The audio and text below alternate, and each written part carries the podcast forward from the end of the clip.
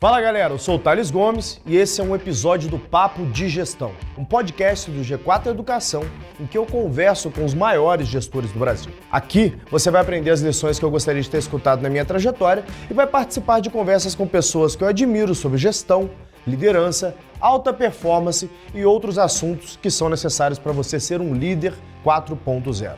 E no final, não esquece de ir no Instagram do G4 Podcasts para me falar o que, que você está achando sobre esse projeto. Antes de iniciar, quero te falar um pouco melhor sobre o que é o G4. Nós somos a evolução da escola de negócios. Nós traduzimos as práticas das empresas que mais crescem no mundo para o seu negócio. Eu sou mentor de um dos produtos, o G4 Imersão e Mentoria. Ela possui três pilares. Primeiro, conteúdo de altíssima qualidade que trazem as práticas das empresas que mais crescem no mundo para o seu negócio.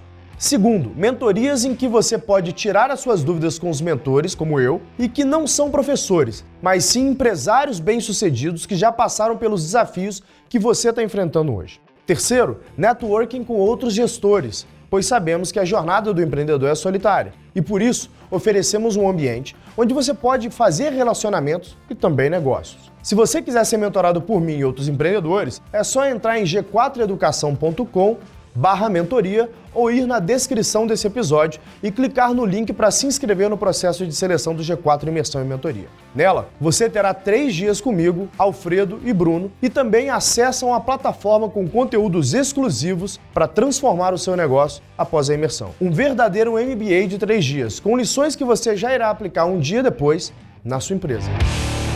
É uma honra ter é, você como convidado, professor Tales. É um grande case de construção, de empreendedorismo, né?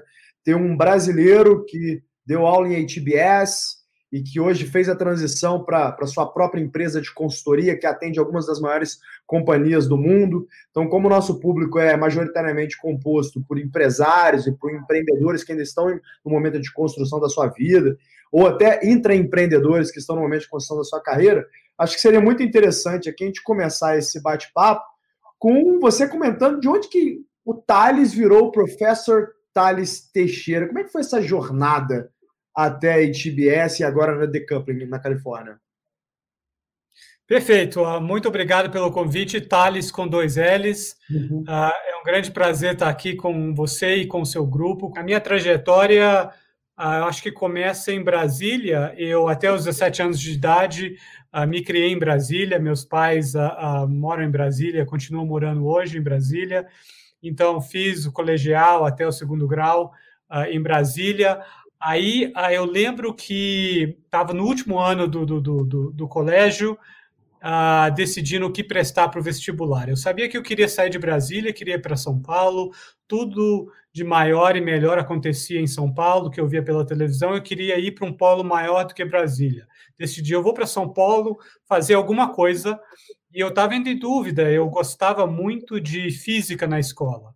Era a matéria que eu achava mais interessante, física. Uhum. Só que, ao mesmo tempo, eu tinha alguns pequenos negócios. Uh, uh, entre outros, eu uh, pagava para algumas pessoas irem lá para o Paraguai comprarem muamba, chamava muamba, coisas importadas, som, uhum. equipamento de som, videogame para trazer para Brasília para eu revender. Então, eu revendia no meu colégio um monte de videogame, equipamento de som, relógio digital, tudo mais. Esse era, é, era o meu, meu ganha-pão aos 17 anos de idade, dos 14 aos 17. Então, a segunda opção que eu pensei era fazer um curso de administração de empresas para aprender um pouquinho sobre o mundo dos negócios. Uhum. Entre física e, e, administração de empresas, eu escolhi administração de empresas. Eu uh, prestei dois vestibulares, Unicamp uh, uh, não tinha administração, eu não prestei economia, e, e, e, administração na Universidade de São Paulo. Consegui entrar na Universidade de São Paulo. Então, de 97 a 2000, eu estive em, em, na Universidade de São Paulo fazendo curso de administração. Fiz o curso, terminei, eu achei que eu faltava um pouquinho do embasamento matemático no curso de administração, era meio fraco. Então, uhum. meu orientador sugeriu que eu fizesse um mestrado em estatística. Então, para quem já foi lá na, na, na USP, uh, uh, no campus, atravessa a rua da administração, que chama a, a, a, tem uma rua principal lá, e você está no, no, departamento de, de, estatística, matemática, probabilidade, fiz o mestrado lá, aí depois eu comecei a fazer alguns trabalhos de consultoria terminando o mestrado. Então, eu trabalhei para a Cato, trabalhei para a Serasa, trabalhei para HP, para a Microsoft, tudo como consultor independente. Eu vendia um dia do, do Thales. Entendi. Então, queria me contratar, falar, oh, eu tenho cinco dias da semana, você quer um dia, é X. Então, cada empresa me contratava e eu ia lá. Segunda, eu ia na Cato. Terça-feira, eu ia na Serasa. Quarta-feira, eu ia na Microsoft, assim por diante. Então, eu adorava a minha vida, porque cada dia era uma coisa diferente. Uhum. Então, eu fiz isso por um ano e meio. Depois, eu falei, eu quero ir para o exterior, apliquei para vários cursos de doutorado via as 10 melhores universidades do mundo, do, dos Estados Unidos. Apliquei, me convidaram alguns dias depois para visitar a Universidade de Michigan. E aí eu visitei, eles pagaram a minha passagem aérea, foram me pegar de carro particular lá no aeroporto, achei fenomenal. No final do dia eu fiz várias entrevistas com oito professores da universidade, oito entrevistas. No final do dia eles me deram uma carta falando: Está aqui, a gente quer te convidar para fazer o curso de doutorado, chama PhD, uhum, e uhum. a gente vai te pagar quatro anos de, de, de, de, de bolsa, moradia e tudo mais. Ou seja, quatro anos garantidos, você pode estudar, fazer o que você quiser. Eu falei, pô, é, tá, tá, tá claro, né? Então eu aceitei e eu fui virar aluno de doutorado nos Estados Unidos, na Universidade de Michigan, de 2004 a 2009. Uhum, uhum. Em 2008, eu apliquei para vários professores de professores nas universidades americanas. O sistema é tem um momento que você eles contratam todos os professores, todas as universidades. Então você manda carta e seus artigos e documento, currículo e tudo mais. Apliquei para 65 universidades no país inteiro. E aí alguns vão te chamando, porque tem vaga, você aplica mesmo sem ter vaga, sem nada, aí eles vão te chamando e te convidam para ir para a universidade. Então, me convidaram para ir para a Universidade do Sul da Califórnia, me convidaram para ir para a Universidade de, de, de, da Georgia, né, em Atlanta, me convidaram para ir para a Universidade da Pensilvânia. Aí você vai, viaja, conversa com os professores, dá uma palestra sobre, sobre a sua dissertação, e depois eles discutem e vê quem que eles querem dar uma vaga.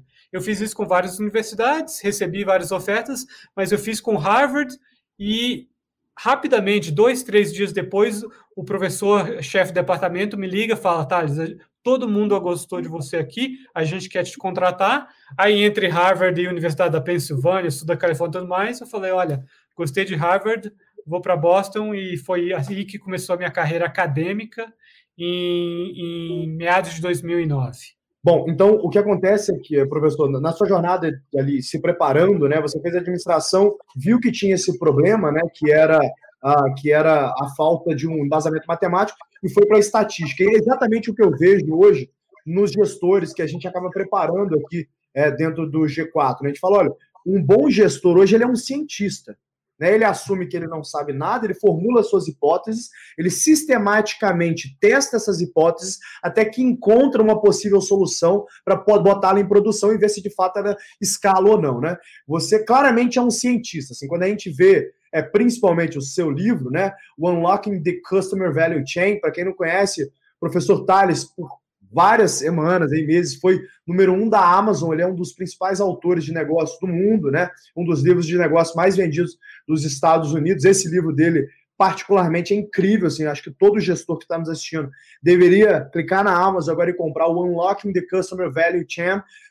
Você fala um pouco disso também, desses steps para a empresa inovar e fala muito que essa inovação está muito ligada nessa cadeia, né? Como é que eu descubro o que de fato é uma proposta de valor e como que eu testo essas hipóteses, né? Se o senhor quiser comentar um pouquinho sobre isso, acho que seria de grande valia aqui para a nossa live também. Perfeito. Eu acho que o ponto número um, que, que realmente foi uma grande transição no mundo dos negócios de mais ou menos menos de 10 anos para cá, foi o fato que você comenta de é, administradores, empreendedores virarem cientistas sociais. Uhum. Quando eu me formei na USP, se você queria ser empreendedor, não tinha dados. Você escolheu o que você queria fazer, uma paixão. Quero ser, quero ter um, um, um, hotel, quero ter um restaurante, quero ter isso, tudo aquilo. Aí você vai e faz do jeito que você acha melhor. De lá para cá, o que acontece é que hoje empreendedor inteligente, ele tem hipóteses, como você fala, do que é de valor para o cliente, do que o cliente, os consumidores atuais não são bem satisfeitos com as empresas atuais, e ele ou ela começa a garimpar dados para convencer a ele mesmo ou ela mesmo de que proposta de valor criar e o que, que vai ser de valor para o cliente.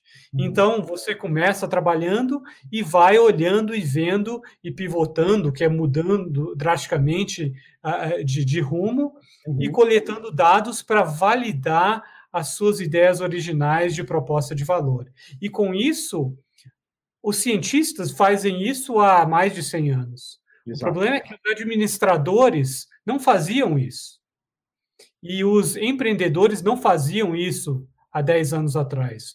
Hoje, você é de uma geração, você é um pouquinho mais novo do que eu, você é de uma geração diferente da minha, uma geração que você sabe que você tá, você tem ideias na cabeça, mas você tem que validar na realidade e você vai coletando dados e vai criando experimentos vai criando campanhas no Facebook para tentar atrair clientes e ver, olha, não deu certo essa, essa outra deu. Você vai criando um site na internet que fala, olha, se você tem uma conta no Itaú, no Bradesco, e você não está gostando, talvez eu tenha um banco digital, talvez você goste, e a proposta de valor é essa. E, e sem criar o banco, você já consegue ver a, a, aderência da sua hipótese na medida que você vai gerando tráfego para o seu site, cliques e tudo mais, tudo é dados que vai confirmando ou desconfirmando. Então, é uma mudança brutal que existe, uma mudança de mindset muito grande nesse gestor é, é, empreendedor que vira um cientista social.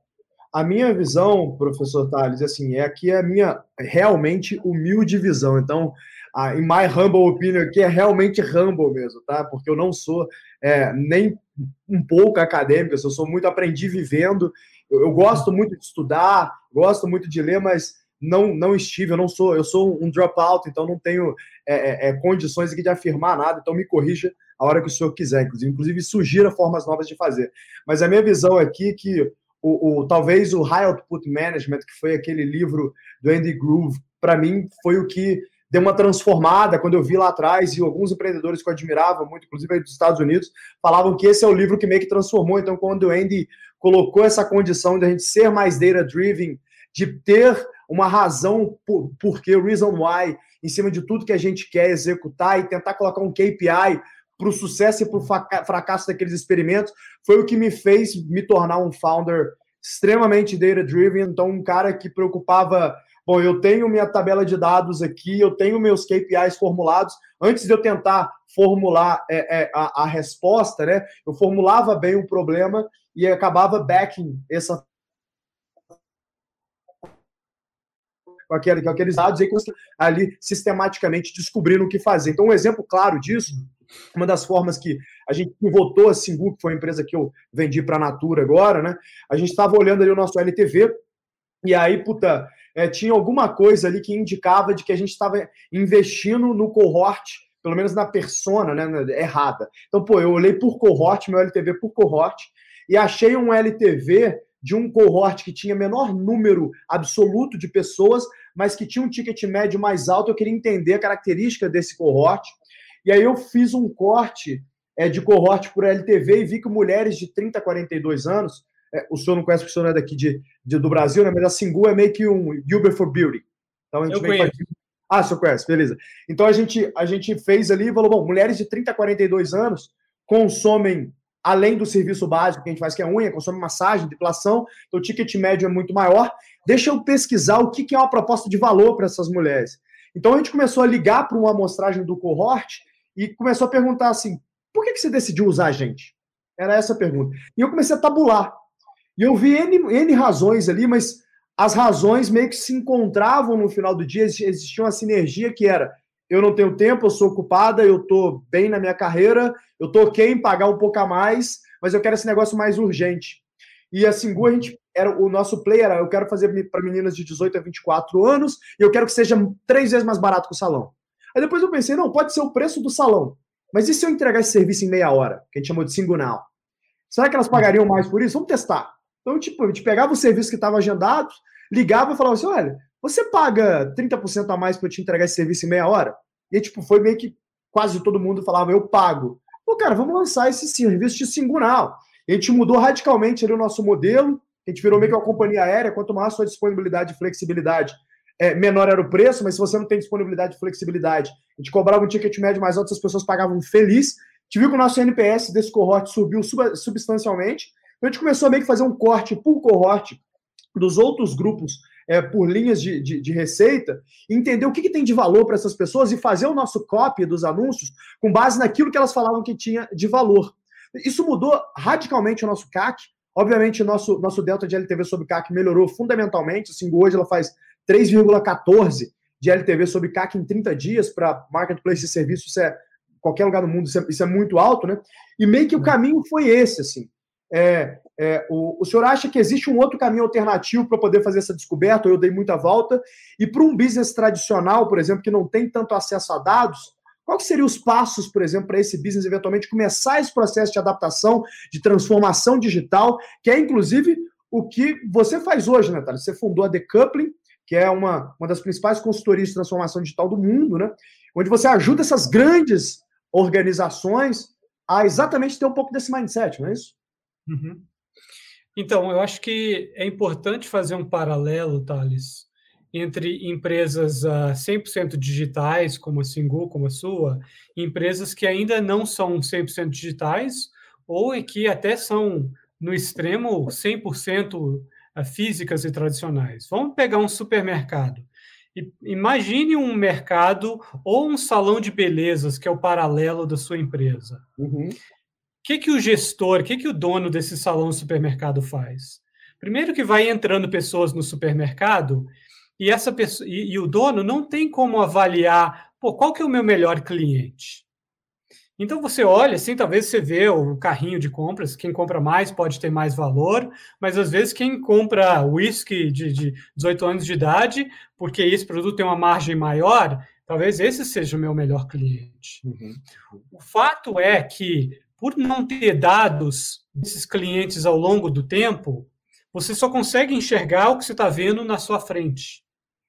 E com isso, um dono de supermercado, salão de beleza, até pode ter uma noção quem vem sempre no supermercado, talvez uma pessoa frequente venha no supermercado. Mas às vezes, se você vem só para comprar é, Coca-Cola quando a Coca-Cola está em promoção, aí talvez você não é um cliente tão valor, de alto valor assim. Então, o dono do supermercado nunca sabe exatamente quais são seus melhores clientes, porque não tem como calcular, porque não tem os dados que você tem como empresa digital. Para você calcular o LTV, que chama Lifetime Value, que é um valor estimado de cada cliente por durante toda a vida desse cliente, você precisa começar a observar certos comportamentos e você precisa observar toda a interação que o, que o cliente tem com a sua empresa.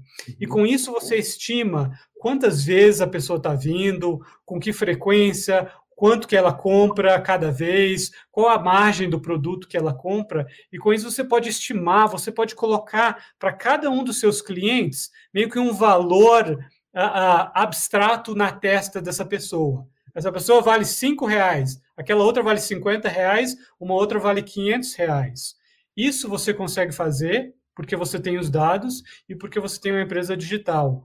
O dono do supermercado, dono de empresas físicas, não tem como fazer isso. E a consequência é você consegue saber os seus clientes mais valorizados e você consegue investir mais em quem te dá mais valor e investir menos em quem te dá mais, menos valor. O dono do supermercado não tem o que fazer. Ou eu anuncio para todo mundo, ou eu dou desconto para todo mundo, ou eu não dou para ninguém. É muito difícil você tratar pessoas diferentes com valores diferentes, de modos diferentes. Então, isso já que você falou, que talvez para você é meio que é, é, é, é, óbvio que você deveria fazer isso, isso já é um salto fenomenal para os empreendedores. A maioria das empresas no Brasil está muito longe de ter a capacidade de tentar avaliar grupos de clientes por valor que eles trazem para a empresa, para o futuro da empresa não apenas para o passado. Então você já tem uma vantagem competitiva muito grande, e isso é um dos pontos de empresas tradicionais precisarem se digitalizar. Não é porque, ah, eu preciso digitalizar porque isso é o futuro, porque está todo mundo uh, vai na internet e tudo mais. É para você coletar os dados para você poder fazer uma gestão dos seus clientes, como você explicou. Então, trazendo até para a realidade aqui do supermercado, né? É, eventualmente, a forma que eu tenho de coletar esses dados ali, granulares da compra é, sei lá, um programa de fidelidade onde eu peço para ele imputar o CPF dele, então eu crio ali um input na minha base de dados, eu sei o que aquele cara compra, eu consigo começar a criar cortes de cohortes para poder fazer esse trabalho, né, professor? Perfeito. O problema é que isso a gente já vê que não dá muito certo. Primeiro que você cria um cartãozinho, todo mundo esquece o cartão quando vai no supermercado, é. ou pede emprestado de outra pessoa, é. ou, ou, faz outro, outro cadastro porque esqueceu. Aí quando a gente olha a base de dados de um supermercado, um cartão de fidelidade, é uma bagunça. Porque tem muito o nós, muito chiado, os dados não são tão bons. À medida que o seu caso, você tem os dados perfeitos para uma pessoa, uma mulher acessar o, seu site, o seu aplicativo, você vê lá sempre que ela acessou. Ela colocou, comprou, não comprou, entrou, foi, fez o serviço, não fez, fez um serviço de alto valor agregado, baixo e tudo mais. Então, é, é, é uma diferença muito grande. Você tem dados perfeitos, você trabalha num, num cockpit, você está pilotando um carro de Fórmula 1, você vê todos os seus KPIs, todas as métricas, e você pode pensar muito adiante o que fazer, que fazer, como fazer, e como você deu o caso de aprender com os seus melhores clientes, para depois você criar um produto para oferecer para todo mundo. Verdade. Então, as empresas tradicionais, mesmo tentando programa de fidelidade, estão tendo uma dificuldade muito grande. O que, que a Decoupling, por exemplo, contribuiria para um negócio como esse, com a rede, a maior rede supermercadista do Brasil? Eu quero me tornar uma empresa que está de fato trabalhando em transformação digital, eu quero ter a possibilidade de analisar meus melhores clientes. Quais seriam os passos de trabalho da Decoupling, por exemplo? Antes de responder essa pergunta, primeiro uhum. eu preciso explicar o que tem acontecido nos últimos anos com empresas tradicionais grandes, que a gente chama incumbente. Uhum. A acadêmica gosta de criar palavra complicada, então a gente chama de incumbente e tem entrante ou startup. Né? Ah. Quem está tentando entrar e crescer, e quem é grande está lá em cima não está tentando, não quer perder. Então, é. o que aconteceu? Se você for olhar 20 anos atrás, as empresas grandes, incumbentes, Itaú, Coca-Cola, Ford, Toyota, a TAM, qualquer indústria tem uma incumbente, Gerdau e tudo mais, essas empresas competiam com poucas outras empresas também grandes. Então, Coca versus Pepsi. Certo. Né? A Varig contra a Gol, a Mercedes-Benz contra a, contra a Volvo, contra a BMW. E a forma de competição era cada um criar um produto novo, lançava no mercado e roubava um pouco de market share de outras empresas grandes tinha poucas, então você lança o produto, BMW lança um carro, rouba 2, 3% de participação de mercado se o carro é muito bom. Aí vem a Mercedes, olha e, e cria um outro carro tão bom ou melhor e rouba 2% de participação. E vira essa, vira essa, essa, essa, esse giro de cadeiras entre market share, pequenos pontos percentuais de um para outro. O que mudou? Criou-se uma, um, uma digitalização de empresas em que não uma, duas, três startups, mas centenas de startups aparecem em todas as indústrias. A maioria morre, algumas tentam sobreviver e algumas poucas roubam não 1, 2, 3% de participação das empresas grandes, mas 10, 20, 30, 40% de mercado. Isso é o elemento fundamental que não existia quando eu fiz administração de empresas. Não existia uma startup que roubava 30%, 40% de participação de mercado da Gillette, porque a Gillette era fenomenal. Hoje existiu nos Estados Unidos uma empresa chamada Dollar Shave Club, de um empreendedor como você. Uhum. Então, disrupção digital é uma, um fenômeno novo e mudou as regras do jogo startups pequenas, que não têm muito dinheiro, não têm muitas pessoas, não têm muitos recursos, conseguem criar um, um, uma oferta no mercado e roubam uma grande quantidade de clientes em pouco espaço de tempo, menos de 10 anos, 7, 5, 6 anos. Então, isso que eu queria entender. O meu livro foi oito anos de tentar entender como, como que uma startup que tem dois caras, e tem um cheque de 50 mil reais de um investidor, consegue virar uma Uber, uma Airbnb, uma Singu, uma Easy Taxi. Né? Como consegue virar um banco digital como a, a, a, os bancos digitais no Brasil, que su estão surgindo de, de empreendedores. Então, eu queria entender esse fenômeno. E eu levei oito anos para entender, porque eu visitei várias startups como a sua, como as suas, e eu perguntei para os fundadores, cara, Thales, com dois L's, o que, que você fez para disruptar o mercado de, de, de, de, de, uh, de esteticistas? Cara, me explica, me mostra. Aí eu fui anotando e eu visitei a startup. A, a, primeira startup que eu visitei, que eu coloquei o pé, se chamava Facebook. Ah. Vi lá o Mark Zuckerberg de camiseta e chinelo, e eu perguntei para os executivos lá como que vocês estão a, a, pensando em disruptar o mercado de mídias sociais. Eles me falaram: ah, professor, a gente vai fazer muito diferente dos outros. A gente vai fazer isso, isso, isso, isso, isso. Tá bom? Anotei, fui embora. Uh, depois eu fui para a Airbnb. Fiz uma palestra que eles me convidaram e depois eu perguntei como que vocês vão disruptar o mercado de hospitalidade. Ah, vamos fazer muito diferente dos outros. Vamos fazer isso, isso, isso, isso, isso. Visitei, ah, conversei com o pessoal da Uber, visitei a Netflix e fiz a mesma pergunta para os executivos depois de ter dado uma palestra. Ah, eles falaram, vamos fazer muito diferente dos outros, vamos fazer isso, isso, isso. E cada vez mais que eu ouvi essa história de que vamos fazer muito diferente, eu comecei a ver um padrão e que eles estavam fazendo tudo muito similar. Eles aplicavam em indústrias diferentes, um, um, uma execução muito diferente, mas o processo era muito similar, e é esse o processo que eu gostaria de compartilhar com os seus sócios, com, com vocês, para mostrar o que eu aprendi, ao menos ter uma crítica de vocês acham valioso ou não, mas eu vi que existe um processo de disrupção digital, de startups criarem negócios, e você já falou um pouquinho do seu, mas tem elementos ainda maiores que vão, que, que, que vão ajudar a empreendedores em várias indústrias terem os elementos em comum para ter aquela chance de disrupção. Mas tem um negócio interessante que, você falou aqui, professor, que é de fato startups aí tomando 20, 30% de market share de grandes empresas. E quando eu fui analisar o topo do SAP 500, né, eu vi que o seu maior mecanismo de defesa não era nem continuar no pace de inovação que eles tinham no início, que chega no momento que eu acho que essas empresas entram no efeito platô. Eu vi que elas começaram a fazer muito acqui-hiring. Então, comprar outras empresas, comprar co-founders que não eram contratáveis. A Google é um dos maiores é, compradores de empresa hoje, de tecnologia dos Estados Unidos. Então, quando você pega o um mapa de empresas do Facebook, da Google, mesmo Apple, suas grandes tecnologias, foram compradas, né? E eu acho que isso é muito mal executado no Brasil. Eu tenho até um case com o EasyTax.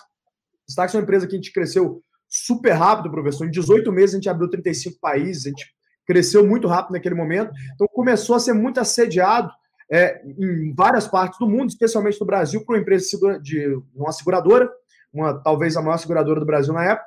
Eles falaram assim: olha, a gente quer comprar Easy Taxi. Né? Só que a gente estava naquele play com os venture capitals, eles falaram, não, a gente não vai vender, porque o negócio crescendo da forma como está, não faz sentido nenhum a gente falar de venda agora. A gente está mais ou menos no Series C. Então, não, não queremos vender, mas a gente deixa vocês entrarem no round, sem preference, e aí, eventualmente, lá na frente, a gente pode pensar em algum deal. Eles não quiseram entrar no round, gastaram algumas dezenas de milhões de dólares para poder tentar reproduzir o negócio, Resultado, ninguém nunca usou o negócio que eles fizeram, né? Acho que no Brasil a gente tem muito esse negócio de querer copiar a startup, é, talvez a falta de humildade intelectual dos grandes negócios. Eles ainda não entenderam que o que ganha o jogo é capacidade de adaptação e não dinheiro e tempo de casa. E nos Estados Unidos, não, né? As maiores, as mais inovadoras falam, não, deixa eu comprar essas pessoas. Na sua pesquisa, você chegou a perceber alguma coisa disso, dessa a importância de trazer novas cabeças via acquihiring para os negócios? Tá? Ah, bom, é, eu, eu pesquisei sim, tanto empresas tradicionais, como elas entravam no jogo de inovação depois de elas estabilizarem e não conseguir inovar internamente, quanto o ponto de empresas digitais mais antigas que elas estavam perdendo a guerra, por exemplo, a Yahoo, que estava ficando para trás. Uhum. Então, obviamente, o primeiro mecanismo de inovação de empresas tradicionais é o mecanismo interno, inovação interna. Mas quando a inovação interna é muito devagar, tem três soluções, que eu chamo de build, buy ou borrow. Né? Ou você, ou você constrói, então poderia ser uma empresa que vê a Easy Taxi e fala: vamos construir o nosso próprio mecanismo, nosso próprio aplicativo e tudo mais de ride sharing, ou você borrow, que é você faz ou eco-hire, ou você faz parcerias com as startups, tenta fazer qualquer coisa para você pegar emprestado a inteligência, o know-how, a capacidade.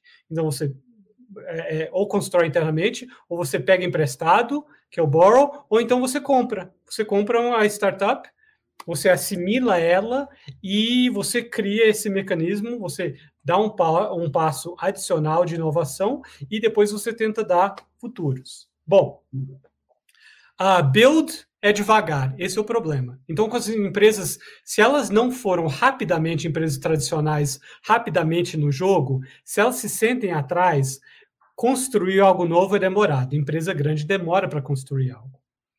Uh, no lado de buy, de comprar, muitos casos de fracasso eu documentei. Por exemplo, a Yahoo comprou 67 empresas em, no, nos últimos 15 anos, tentando recuperar. Yahoo era o, o, o site de, de, de, busca mai, maior do mundo, aí foi perdendo para Google, para Bing e tudo mais. Uhum. Comprou 67 empresas a Yahoo, a Marissa Mayer, da Yahoo, que acabou de sair. A Yahoo foi uhum. vendida chegou a valer, acho que quase 100 bilhões, vendeu por 6,7 bilhões, um, um, desapareceu um valor de mercado incrível, porque ela não soube inovar. Então, tem esse desafio, esse ponto de tentar comprar a inteligência, o acquire, que é, na verdade, você compra as cabeças internas e traz, se a empresa não tiver preparado para absorver essas pessoas, ela vai ter problemas, porque essas pessoas não são pessoas normais, você, empreendedor que se dá ao risco imenso de tentar criar algo do zero, você não é uma pessoa normal, porque o risco é muito grande. Então, quem tá, quem é um gerente médio numa empresa grande, ela é muito diferente de você. E quando colocar vocês dois juntos para trabalhar dentro de uma empresa grande, numa hierarquia, se você tivesse vendido a sua empresa e eles falassem para você, você tem que ficar quatro anos aqui para depois a gente pagar o teu valor, o teu vesting, para depois você poder sair, muitos dos empreendedores que eu conheço falavam, ah, beleza, quatro anos, já depois do final do ano 1, um, ano 2, já não estão aguentando mais, já eles saem e deixam uma grande parte do valor, porque já não conseguem mais. Quem é empreendedor é muito difícil o jeito de trabalhar e o jeito de pensar do que quem um gerente médio numa empresa grande tradicional brasileira, por exemplo. Então, é muito complicado. Qual a consequência? O que, que eu falo? O que, que eu tento falar? Você precisa criar uma inovação interna. Você precisa aprender a inovar. Não é aprender, não é tentar desenvolver um produto como a EasyTax. Isso é uma inovação. A inovação em si não vai ajudar a empresa tradicional a se recuperar. O que ela precisa aprender é o processo de inovação. É o processo que é startup, é o, que, o processo que você sabe. Ela precisa aprender isso, isso vai demorar um pouco mais de tempo, mas com isso ela vai lançar várias inovações. Mas é difícil, os altos executivos querem, querem uma inovação rápida que faz com que ela ganhe o jogo. E talvez isso seja até uma pressão que o próprio mercado faz né, pessoa, porque a empresa está listada ela tem a pressão de entregar alguma coisa no próximo trimestre. Então, o que eu vou soltar de fato relevante aqui e que eu estou entregando um pouco de novidade para o mercado para eu poder valorizar as minhas ações. Então, acho que há um, há um conflito de interesses ali que não, que não deixa propenso o ambiente de deixa eu aprender como inovar, deixa eu aprender como criar um ambiente de inovação. Mas assim, eu tenho uma experiência muito boa com Natura. Natura, para mim, é uma das melhores gestões aí da, da, da América Latina, tranquilamente. Os gestores são muito bons. Então, uma coisa que eles sempre falam comigo, o CEO da Natura e o, e o head de plataforma lá, que é como se fosse o número dois hoje, eles sempre falam isso comigo. Ele fala assim: olha, me fala se eu estiver te atrapalhando. Eu não quero te atrapalhar. Ninguém na empresa tem direito de te atrapalhar. Então a gente está aqui para te ajudar. Me fala o que, que você quer. Você quer acesso à minha base, você quer acesso à minha inteligência, mas eu, eu não posso te atrapalhar. Então, as nossas reuniões estão tá atrapalhando ou estão tá ajudando. É, é meio que essa preocupação que eles têm deixa eu e o meu time de Singu super abertos assim para usar a Natura como se fosse, sabe, call daddy. Fala assim, ah, tô com um problema, daddy. Me ajuda aqui, eu preciso de, de entender isso aqui que eu não tô entendendo, mas ninguém fica me impondo um framework. Fala, não, vocês são uma empresa apartada, fazem o que vocês quiserem, usem os nossos recursos para poder acelerar esse crescimento. Então, isso pelo menos funcionou muito bem para mim. Mas eu tenho casos de amigos que foi exatamente o que você falou, professor. O cara deixou dois terços do Excel dele na mesa e falou: bicho, prefiro ter menos dinheiro do que ficar aguentando isso aqui. Não dá. Assim, realmente, não dá para ficar no dia a dia no framework dos caras muito lento. Eu, eu, vou, eu vou me matar se eu ficar aqui. Eu prefiro deixar dinheiro na mesa.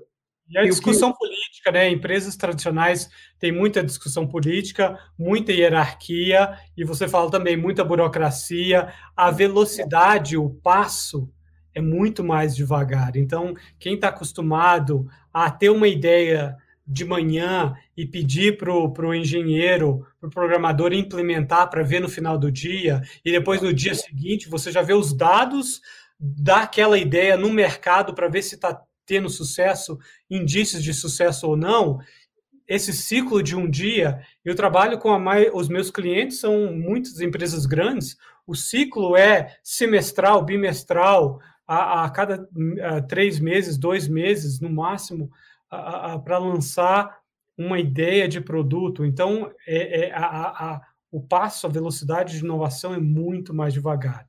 Consequência disso é que as empresas grandes, elas também, por isso, elas não podem entrar em mercados muito nichados. Porque se você é devagar, você tem que abocanhar uma, um mercado novo gigante. Mas tem que ser novo, que ninguém está lá vendo, como um empreendedor. Agora, eu não sei, eu não consigo enxergar o mercado oportunidade de 2 bilhões de dólares, 5 bilhões de dólares na minha cara que alguém não enxergou, né? Então, aí, o, o, o, empreendedor ele começa com mercados pequenininhos que podem vir a crescer. Em empresa grande, a necessidade é muito grande de um mercado já visualmente grande que vale a pena você gastar muita gente, muito tempo, esforço para desenvolver e lançar um produto. A gente pode concluir, professor, que o processo, o processo de inovação está diretamente ligado ao processo de gestão, a forma como eu é, gerencio essas pessoas, a forma como eu contrato e quem eu contrato, a forma como eu toco os projetos, isso está intimamente ligado a isso quando eu estou dizendo de grandes corporações. Para eu fazer essa transformação, eu tenho que transformar primeiro o framework de gestão dessas organizações, é isso? Não só o framework de gestão, mas o que você está falando é a estrutura organizacional da empresa. Isso. A, a, a maior barreira que eu reconheço à inovação não achar uma inovação, mas ao processo de inovação é uma barreira interna organizacional. Tá? Então, a, a, os, os, executivos de empresas grandes apenas lerem livros que falam sobre modelos de negócios, que é o meu livro, ou que olham como uma startup funciona e falam, ah, eu vou trazer isso internamente, eu vou trabalhar como startup, eu não, eu não vejo um caso em que isso tenha dado sucesso. Eu ainda estou querendo ver casos, mas são muitos poucos os casos, porque no final tem uma estrutura organizacional, uma estrutura hierárquica, uma estrutura de organização por processos que é meio que incompatível com que muita coisa que a startup faz. Então a startup faz uma coisa e tem uma estrutura que não cabe, não comporta, não adianta, né? Então você tem que ter uma estratégia, um modelo de negócios e depois uma estrutura organizacional de processos e de pessoas que comporte, que seja alinhado a isso. E por isso é difícil. É muito difícil empresa grande inovar, porque você tem que ver estratégia, modelo de negócios e organizacional. Então, o CEO e o board têm que mudar as pecinhas nesses três componentes. Se não mudar apenas uma, eles vão ver que não vai funcionar. É verdade. Assim, eu, eu me recordo que em 2015 Fred Trajano me chamou e chamou os meus sócios da Exitax para a gente bater um papo. Lá na Magalu, ele tava, já tinha soltado o fato relevante que ia assumir ali no início de 2016 a gestão. E eu conheci o Fred pela primeira vez, a gente ficou, sei lá, umas três horas batendo um papo, ele falando o que estava pensando em fazer, como é que a gente fazia essas coisas. Eu falei, cara, esse cara é um cara incrível, assim, ele... A visão que esse cara tem é, com, é, no que ele quer aplicar aqui, eu pelo menos nunca tinha visto um gestor com uma empresa daquele tamanho que tinha. Tanto que eu tive a, a, a felicidade ali de comprar Magazine a 6 e fui vender lá para 80 Magazine e, com pena de não ter segurado mais ali. Vendi porque eu precisava de uma liquidez ali. Mas eu, eu, eu, quando eu conversei com o Fred, eu falei, cara, esse cara tem cabeça de startup.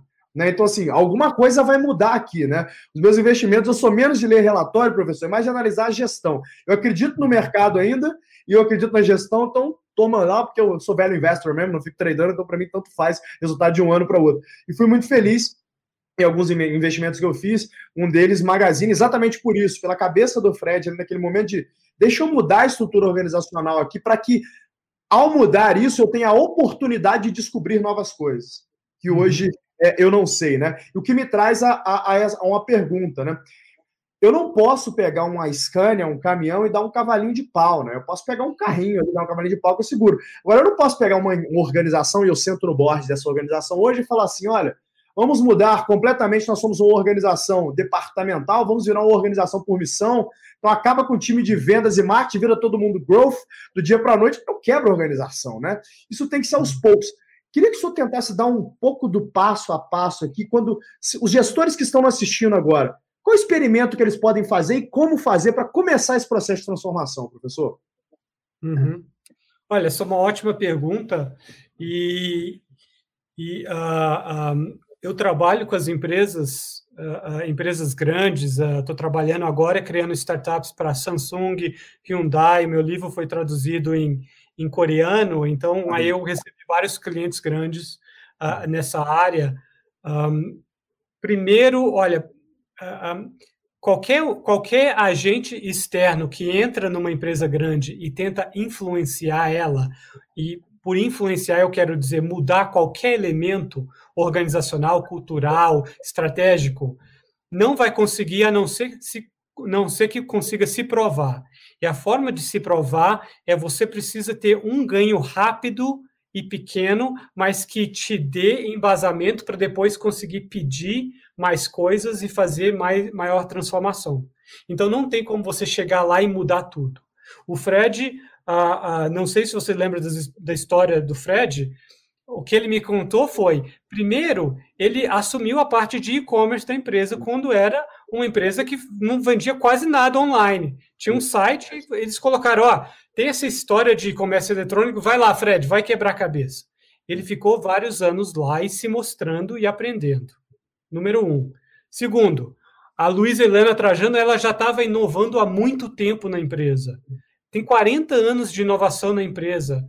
Sabe, eles, eles fizeram lojas Hoje, nos Estados Unidos, tem uma loja pop-up, que é uma loja que você vai, você escolhe o produto, mas você não leva para casa. Eles te mandam, entregam em casa pelo, pelo correio, né? Você tem os produtos, você escolhe. A Luiz Helena já estava fazendo isso há 15, 20 anos nas favelas. Tá? Então, essa empresa é uma empresa altamente inovadora já há muito tempo. Então, o, o terreno era fértil para o Fred entrar, ele já sabia o que estava fazendo. Ele mudou primeiro a organização da empresa, criando o Luiza Labs, porque entre build, borrow e buy, o Fred falou: eu vou construir tudo, vou construir tudo internamente. E para eu construir uhum. internamente, eu preciso ter o poder para isso e eu preciso ter pessoas que eu possa contratar. Então, contratou centenas e centenas de programadores e engenheiros de computação Nenhuma empresa de varejo no mundo inteiro, no mundo inteiro, conseguia contratar 400, 600, 800 programadores na rapidez que o Fred contratou. Aí depois veio o Walmart aqui nos Estados Unidos, também fez a mesma coisa e fez o, o, o, o Walmart, o e-commerce que está no Vale do, do Silício. Então, o ponto que eu quero dizer é que, primeiro, você tem que entrar devagar e tem que ter um ganho pequeno. E quando eu entro, eu imagino a mesma coisa com você no board da Natura. Você tem que ver uma oportunidade e falar: olha, em alguns meses a gente vai fazer isso, isso, isso, vai ser uma inovação. Não vai ser gigante, não vai ser um blockbuster, mas vai ser algo melhor e vai funcionar e tudo mais. Então a gente faz e funciona. Aí com isso as pessoas vão aprendendo a mecânica é diferente e vão te dando oportunidade para olhar outras áreas para fazer mudanças assim. Então, mudanças grandes não vão aparecer de cima para baixo, tem que vir de fora para dentro e com pequenos projetos que vão se mostrando consistentes. E com isso as pessoas vão vendo, entendendo o processo e vão começando a aceitar que partes maiores da empresa vão sendo mudadas. Mas o que eu faço, assim, você pediu, ah, qual a fórmula? O que eu faço é, é o que a gente faria se a gente fosse criar uma startup. o processo é o mesmo. A única diferença é mais devagar e eu tenho que convencer muito mais gente, porque eles não têm cabeça de startup. E eu tenho que dar um pouco do aval, falar, olha, isso vamos coletar esses dados, vamos fazer isso, vamos fazer isso que vai funcionar, vamos fazer isso que vai funcionar. Entendi. Então, professor, será que é, será que fazer um processo onde eu tenha ali é, uma área que investe em startups, por exemplo, uma aceleradora interna, e aí, junto a isso, né, um time, uma squad que trabalha é, esse redesenho organizacional em umas pequenas áreas, talvez poderia ser considerado esse próximo passo, né? Que se o senhor está falando aqui que é, o seu trabalho ele é, é, é, quase que tem um pouco de político, que é deixa eu convencer, deixa eu dar o aval de que é isso que o board deveria votar para a gente fazer, deixa eu segurar, falar para esses caras, hold your horses, que assim, vai ter um avanço, mas não vai ser tão rápido assim, ao passo de que eu tenho que também estar tá build ali. Então a gente tem aquela escolha que é o que você falou do, do B ao cubo lá, né, dos três Bs, né? É o que o Fred fez, que é build, mas temos a escolha do borrow, que talvez essa área de investimento em startups, de, de, de, de, de, de, de, de construir ali uma aceleradora, pode ser que ajude nesse processo também, tô certo? Obviamente, o borrow tem que ser trazer pessoas de fora, primeiro. A maioria das empresas grandes que fizeram uma transformação digital de sucesso, Axel Springer, uma maior empresa de mídia da Alemanha, Best Buy nos Estados Unidos, Magazine Luiza, tiveram que trazer um, uma leva de pessoas de fora não conseguiam fazer tudo só internamente. Então, traziam pessoas empreendedoras que aceitavam o risco e tinham um mindset diferente e, e, forçavam essas pessoas a trabalharem com as pessoas de dentro da empresa. Então, eles fizeram assim um pareamento. O Thales com dois L's vai ter que trabalhar com o, o gerente médio que já está aqui há 25 anos. E os dois vai ter que ter um PNL. Os dois, vão, o bônus vai ser dos dois agora. Então, essa briga virava uma briga, porque um empreendedor quer assumir risco, o outro fala: não, não vai funcionar, não vai dar, não, não, não quero correr risco. Agora os dois vão ter que trabalhar juntos para criarem algo e nisso eles vão aprendendo um com o outro a estrutura como funciona. Só gente interna eu não tenho exemplos de que funciona, só as pessoas internamente da empresa e trazer muita gente de fora da startup vai, vai dar um problema gigante para a empresa, porque eles não sabem como agir com os recursos, os processos, o compliance e tudo mais de uma empresa grande, né? Uma empresa grande geralmente é pública. É então, o pareamento era, é, é o mecanismo que eu tenho visto que mais funciona. Isso é verdade, eu estou vivendo isso nesse exato momento e é exatamente o que você falou, professor. Assim, empresa grande, empresa listada é um outro mundo completamente diferente. Tem, tem que ter muito mais cuidado com as coisas que a gente faz. Faz todo sentido isso para mim, eu, tô, eu, eu, eu, vivo isso na pele hoje. E o que eu percebo também, professor Tales, é que a gente, no ecossistema, pelo menos, a gente tem uma troca muito grande. Então, eu e os outros founders que eu conheço, a gente tem nosso grupo de WhatsApp, isso que o senhor está participando agora, o G4, ele só existe, inclusive, por causa de uma mesa de poker de empreendedores que começou na minha casa, onde a gente trocava informações, assim, como é que você contrata, quem que você contrata, onde você busca, como é que está teu CAC, o que, que você está fazendo para diminuir o CAC, o que, que você está usando de software.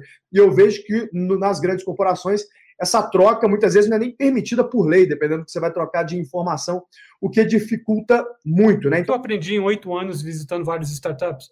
O que eu aprendi, basicamente, é existe uma fórmula de disrupção digital. Existe uma metodologia muito bem definida de disrupção digital que as empresas estão seguindo. E isso, para fazer uma disrupção de uma empresa tradicional ou como uma startup, no passado, Thales, a, a, você conseguiria fazer esse meio tentativa e erro.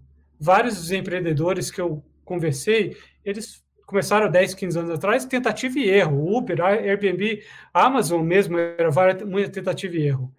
Nesse passado funcionava. Hoje em dia, não pode dar mais ao luxo de muita tentativa e erro. Você tem que saber como as coisas funcionam e ir atrás, porque o tempo é curto. Se você não faz, alguém vai tomar a dianteira. Então, é preciso entender o processo de outros que erraram e de outros que acertaram e tomar a trajetória certa. Professor, queria agradecer muito. Foi incrível para mim poder trocar com alguém é, como você, alguém tão fundamentado, que conhece os maiores empreendedores do mundo, que o professor Tales tem a Decoupling, né, que é uma das maiores é, empresas de consultoria em inovação e transformação digital. Foi um prazer estar com vocês essa noite. Professor, quiser despedir do público, a palavra é toda sua, depois a gente encerra por aqui. Não, eu só queria agradecer, Thales. É um, é um prazer estar aqui com você, com a tua, tua equipe e, e, e com, com o seu grupo G4. Obrigado, gente. E aí, gostou do episódio? Se sim, não esquece de compartilhar com um amigo. Se for postar nas redes sociais, não deixa de marcar o Instagram do G4podcast. Eu quero saber realmente o que você achou. Um abraço e até o próximo episódio.